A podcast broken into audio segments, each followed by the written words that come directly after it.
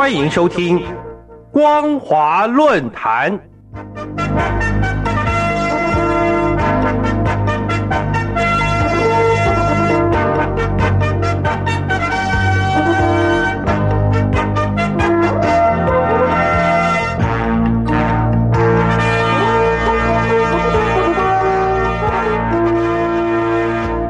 各位听众朋友好，欢迎收听光华论坛，我是罗杰。今天的论坛主题是：中共当尊重教廷，不应违反主教任命协议。各位听众朋友，最近中国大陆天主教上海教区发生了中共当局为征询梵蒂冈意见，擅自任命沈彬为主教。虽然事后教廷被迫不得不追认这项人事任命。但也反对中共违反范中主教任命协议的对话与合作精神，感到不舒服而有维持，希望中共能够尊重，让主教任命在合作精神基础上圆满达成。根据历史的记载，天主教自公元七世纪起就传入中国大陆，一八四零年鸦片战争后，更是大规模的传入中国大陆。按照中共国家宗教事务局公布的数据显示，目前中国大陆的天主教徒大约有五百五十多万人，教职人员有七千多人，教堂会所大约六千处。但从山东济南洪家楼的几位不愿透露姓名的教友表示，因中共对宗教打压钳制极为严厉，很多教友都是属于不愿曝光的地下教会。因此，天主教徒的人数至少是中共当局公布数据的四到五倍。由于梵蒂冈教廷在中国大陆传播福音、争取并满足广大教友的需要，以及保护神职人员的安全与规范，二零一零年后持续和中共进行对话与合作，并于二零一八年九月签署了范中主教任命临时协议。协议虽然是临时性质，而且每两年必须续签一次。双方同意在主教任命问题上进行合作。由于事情敏感，协议的内容至今还没有对外公布。这项主教任命协议在二零二零年和二零二二年进行了续约。由于双方在主教任命程序达成一些基本准则。也为缓解双方因主教任命而产生的紧张关系起到了一定作用。诚如梵蒂冈教廷国务院长帕洛林先前所说的，范中协议体现了教宗方济各的决心与充满耐心的远见。但是，这次上海教区的原主教金汝贤于二零一三年蒙主宠召安息主怀后，主教职位已空缺多年。梵蒂冈属意了人选，中共当局却迟迟不做回应，并于今年四月初以迅雷不及掩耳的手段，火速将江苏海门教区的主教沈彬调任到上海教区担任主教，使教宗方济各被迫不得不在七月十五日批准追认这项人事任命。此举确实违反范中主教任命协议的对话合作精神。梵蒂冈国务院长帕洛林无奈的表示：“上海主教沈斌的任命和之前江西余江主教彭卫照的任命都没有征询教宗的意见，但为了教区的最大益处及主教牧职的履行有成效，教宗方济各还是决定修补在上海的这种不合乎教会法规的情况。教宗的用意基本上是牧灵方面的。”这将使省兵主教更从容的工作，从而推动福传及促进教会共荣。帕洛林指出，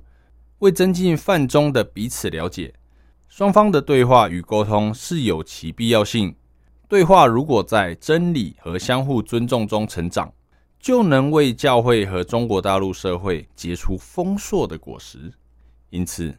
他认为梵蒂冈在中国大陆开设一个常设联络处是非常有益的，不仅能够有利于中国大陆民政当局的对话，也能有助于中国大陆教会内部的完全和解，并朝向正常化道路前进，期望中共当局能够诚意以对。然而，众所周知，中共自一九四九年建政后，对宗教向来视为洪水猛兽，原因无他，正是出自于马克思主义的成见，认为宗教是人民的鸦片，是颠倒的世界观，必须禁止或排斥。为了防止外国宗教势力入侵中国大陆，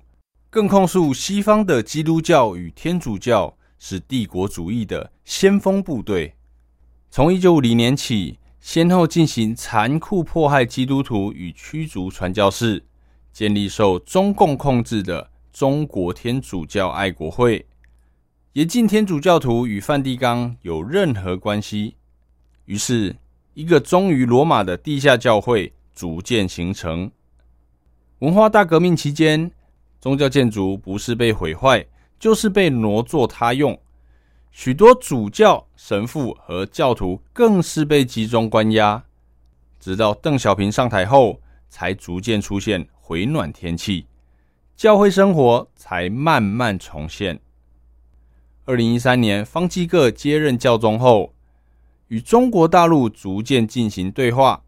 宣称教徒不是以占领者的身份去那里，而是尊重各民族、各文化的认同。并于二零一六年接受台湾驻教廷大使国书。尽管中共当局言辞反对，但教宗仍坚持政治归政治、宗教归宗教的博爱精神而不为所动。宗教家的风范反而赢得了国际的推崇。虽然中共与梵蒂冈的关系已有改善，但是对宗教的戒心却是丝毫未曾放松过的。尽管中共宪法第三十六条明文规定，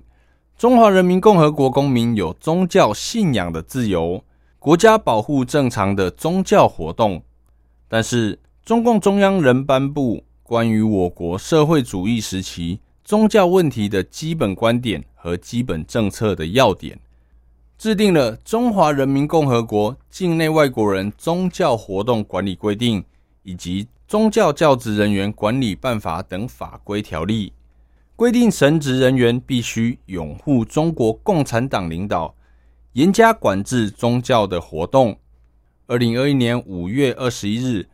河北省上百名警察包围了新乡教区，抓走了主教张维柱以及七名神父与十多名修士。这就是中共当局畏惧宗教力量，缺乏执政信心。才会有打压宗教的霸道恶行。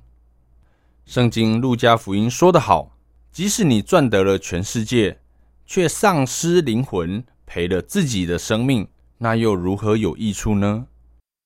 宗教是与人为善，体悟生命意义，建立积极奋进与为言为光、爱人助人的人生观，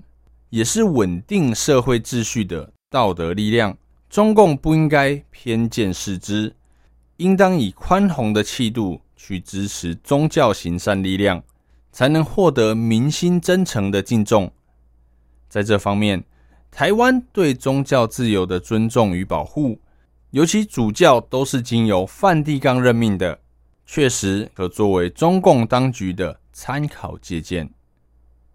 今天的论坛主题是：中共当尊重教廷。不应违反主教任命协议。我是罗杰，谢谢收听。